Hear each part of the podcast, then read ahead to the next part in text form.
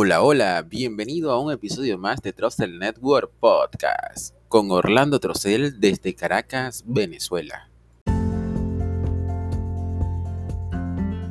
Bueno, y ahora sí, este es el último episodio sobre el Sistema Nacional de Ingreso 2019. De verdad que ha sido totalmente la locura. Pero bueno, eh, para empezar, no va a haber rezagados al menos no está confirmado hasta el momento, así que por los vientos que soplan yo no creo que vayan a haber un SNI pero rezagado. Así que bájense de esa nube los que están esperando de que milagrosamente el Sistema Nacional de Ingreso va a abrir ahorita en octubre porque ya vamos a, ya estamos celebrando la resistencia indígena y pues nada, así que los que tienen que seguir resistiendo son ustedes los que se quedaron por fuera. Y los que, em, los que sí participaron el Sistema Nacional de Ingreso pues descarguen ya el certificado. Si no lo te han descargado, descárguenlo porque no se sabe hasta qué momento va a seguir funcionando la página. Acuérdense de que hoy la página abre, mañana no sabemos, entonces es preferible tener el, certificado de ser posible impreso para curarse en salud, como quien dice. Entonces, bueno, la fase 2 de asignación de cupo está finalizada oficialmente. Ya se asignaron los cupos que se iban a asignar, ya se procesaron los reclamos que se iban a procesar.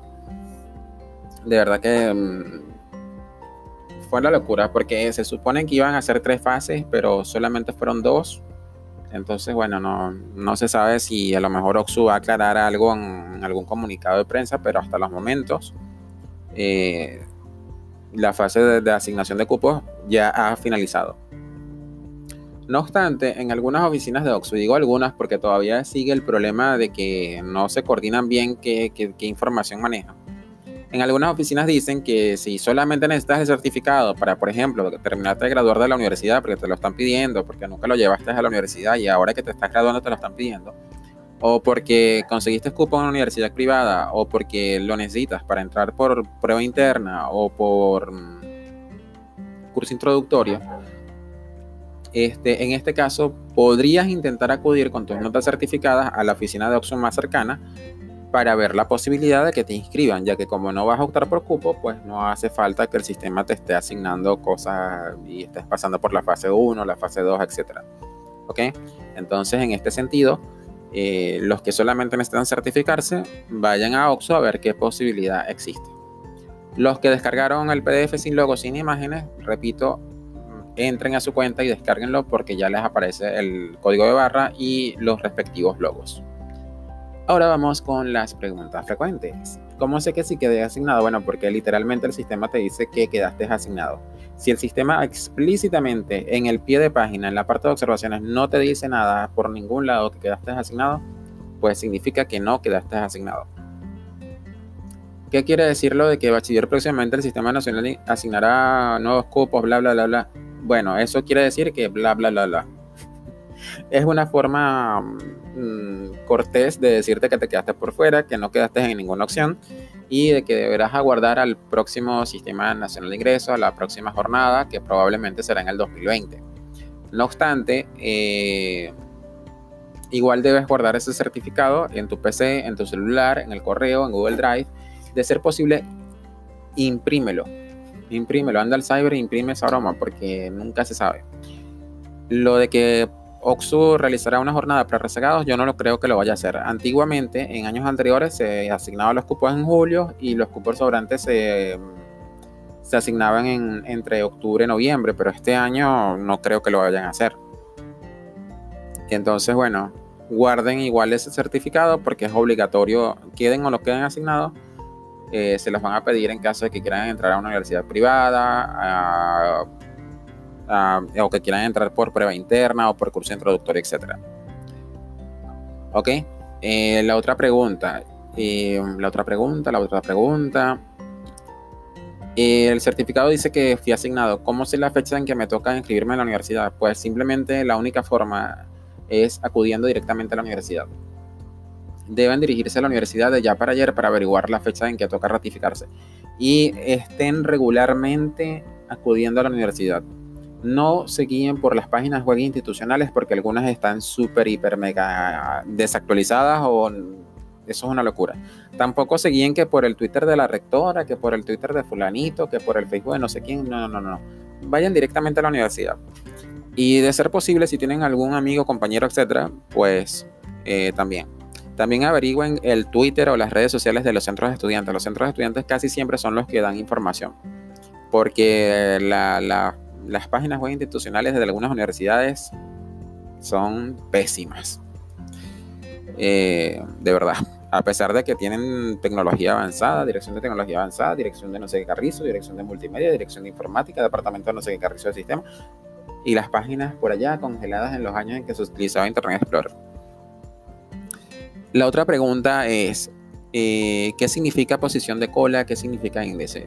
La columna que dice índice es el puntaje que obtuviste para la opción elegida, de acuerdo a los criterios aprobados en el CNU. ¿Se acuerdan que en la fase 1 yo les explicaba lo que era que si vives más cerca te da mayor puntaje en el índice, que si tienes mejor promedio de notas, etcétera, etcétera, etcétera? Bueno, eso es. Eh, y siempre va a ser tu índice respecto al de la persona que, la última persona que fue asignada. ¿Ok? Hay gente que tiene mayor afinidad con la carrera y pues son asignados de primero. Y el, el índice de corte es de la última persona que entró. ¿Ok? Por ejemplo, en carreras que son muy pocos conocidas, hubo gente que quedaron asignadas con 14. Entonces significa que la persona que puede quedar asignado con 14 siempre y cuando haya cupo. En fin, el punto es que el índice es eso, el índice para la opción elegida. Eh, la columna que dice lista de cola es la lista ordenada por índice de los aspirantes no asignados a la carrera y que deben ser inscritos en ese mismo orden para llenar aquellos cupos que resulten vacantes. Básicamente, si la universidad eh, tienen que estar pilas, también tienen que ir a la universidad y averiguar cuándo Carrizo es la, la corrida lista. ¿Por qué? Porque este año que no hubo modificación de opciones, que no hubo resultados preliminares, es altamente probable que hay un montón de gente que, por ejemplo, metió educación por meterla y realmente no la van a cursar o que metió, qué sé yo, X, X carrera y realmente no le gusta, pero ya no la pueden modificar, entonces es probable que no vayan a ratificar el cupo, que no vayan a entregar nada. En este caso, cuando una persona que está asignada no se aparece el día de la ratificación, le dan el cupo al siguiente que está en la lista de espera.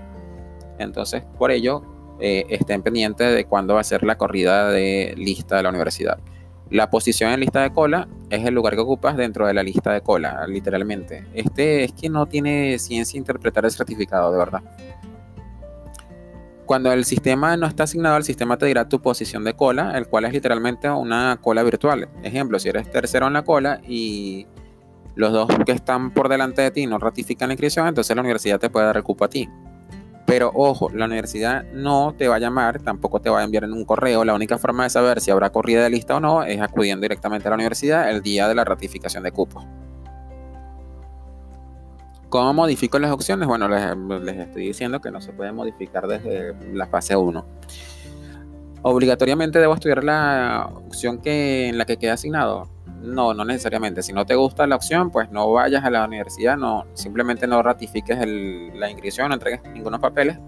Y en vez de eso, intenta más bien buscar eh, estudiar la carrera que te gusta y eh, a través de alguna de las modalidades de ingreso, como por ejemplo eh, las pruebas internas, los cursos introductorios, mérito académico, cultural, deportivo, etc.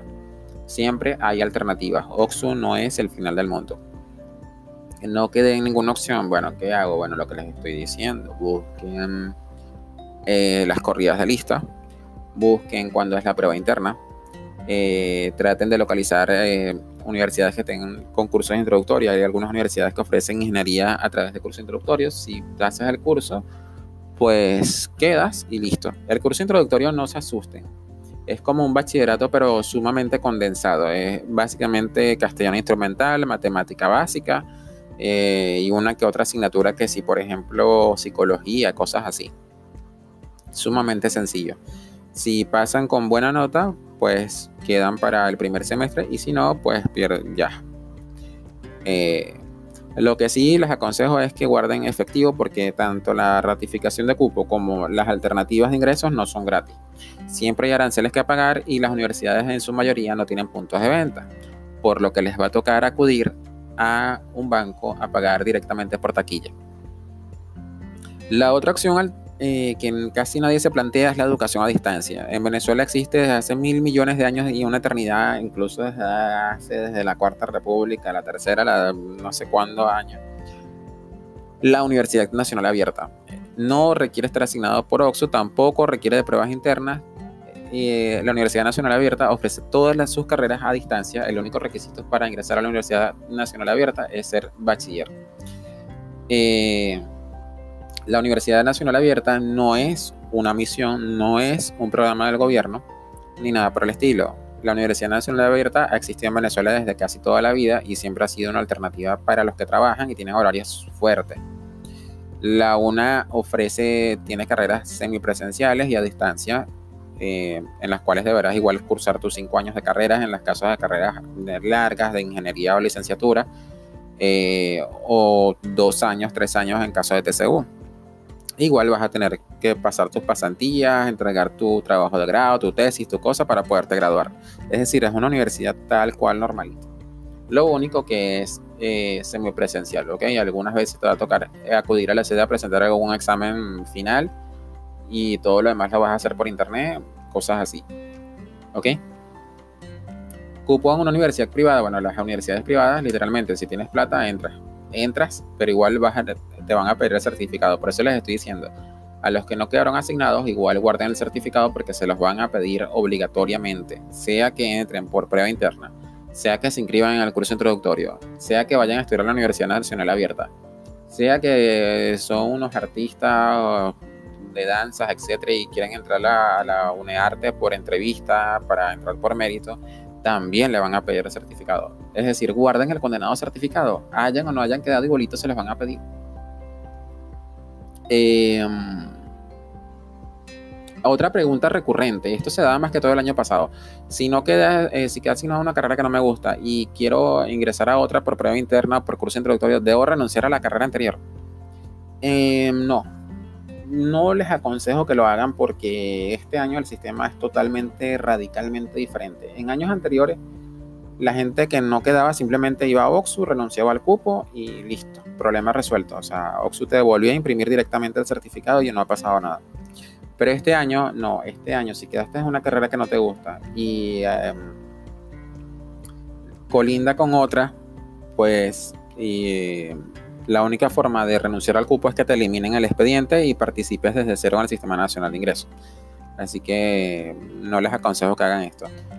Háganlo solamente si la universidad se los está pidiendo explícitamente, que no creo que lo haga, pero por si acaso, ya saben, no hay forma de renunciar al cupo. La única forma de renunciar es acudir a OXU y OXU lo que va a hacer es eliminar tu expediente y tu certificado actual. Y es poco probable que ellos puedan a estas alturas generarte un certificado nuevo. Eh, sobre la ratificación de las universidades, ¿qué papeles piden? Bueno, los papeles piden eh, original y copia de notas certificadas en formato nuevo, es decir, fecha de emisión 2019, la partida de nacimiento original y copia, eh, fotos tamaño carnet actualizada, la constancia de inscripción militar, esa constancia eh, se saca casi siempre en la prefectura o la circunscripción militar más cercana. Deben estar pilas, deben decir que es solamente para la universidad. Algunas universidades ya ni siquiera lo piden, pero si se los piden, ya saben, les dicen que es única y exclusivamente para la universidad. Desde que entran hasta que salen, le montan ese, eso. Miren, eh, yo no vengo a pagar servicio, yo lo necesito solamente para la universidad. ¿Ok? mosca, mosca, porque algunos locos, eh, algunos locos de quinto año eh, me decían, no, profe, yo fui de broma, de broma no me montaron el camión para allá, para el cuartel. Porque si no especifican bien para qué necesitan la constancia, lo que van a pensar es que ustedes quieren pagar servicio militar y capaz terminan reclutados. Entonces tienen que estar pendientes. Para la constancia de inscripción militar simplemente piden una constancia de residencia, la fotocopia de la partida de nacimiento, la fotocopia de la cédula y ya. ¿Ok? Ya, eso es todo. Ahora, para pagar servicios, reservista y todo lo demás, ahí sí te van a hacer algunas pruebas. Así que si tú ves que te están haciendo, te están preguntando cosas de más, a lo mejor no te entendieron. Mosca con eso, ok. También van a necesitar el título de bachiller y fondo negro. Eh, les aconsejo que también le saquen una transparencia para que la tengan en la casa. Eh, el certificado de salud vigente lo sacan en el ambulatorio más cercano el certificado lo sacan con la cédula de identidad, la foto carnet tamaño fondo azul o rojo, examen de BDRL y lleven efectivo porque es probable que les toque sacar copia al cartón del certificado. Si lo desean, pueden llevar la boleta de vacunación para que les anexen las vacunas al certificado, aunque no es necesario. Y bueno, finalmente también piden el certificado de participación del Sistema Nacional de Ingreso. Eh, le sacan al menos tres copias. Una la dejan en la casa, otra la entregan a la universidad y otra las tienen ustedes calle arriba y calle abajo hasta que terminen de inscribirse. ¿Ok? Todos estos papeles le sacan copia, todos estos papeles los escanean y lo guardan en Google Drive, lo guardan en OneDrive, se lo envían por correo a ustedes mismos, se lo envían por correo a su mamá, eh, lo imprimen en el cyber de la esquina y lo tienen en una carpeta en la casa. Siempre dejen copia de esto en la casa.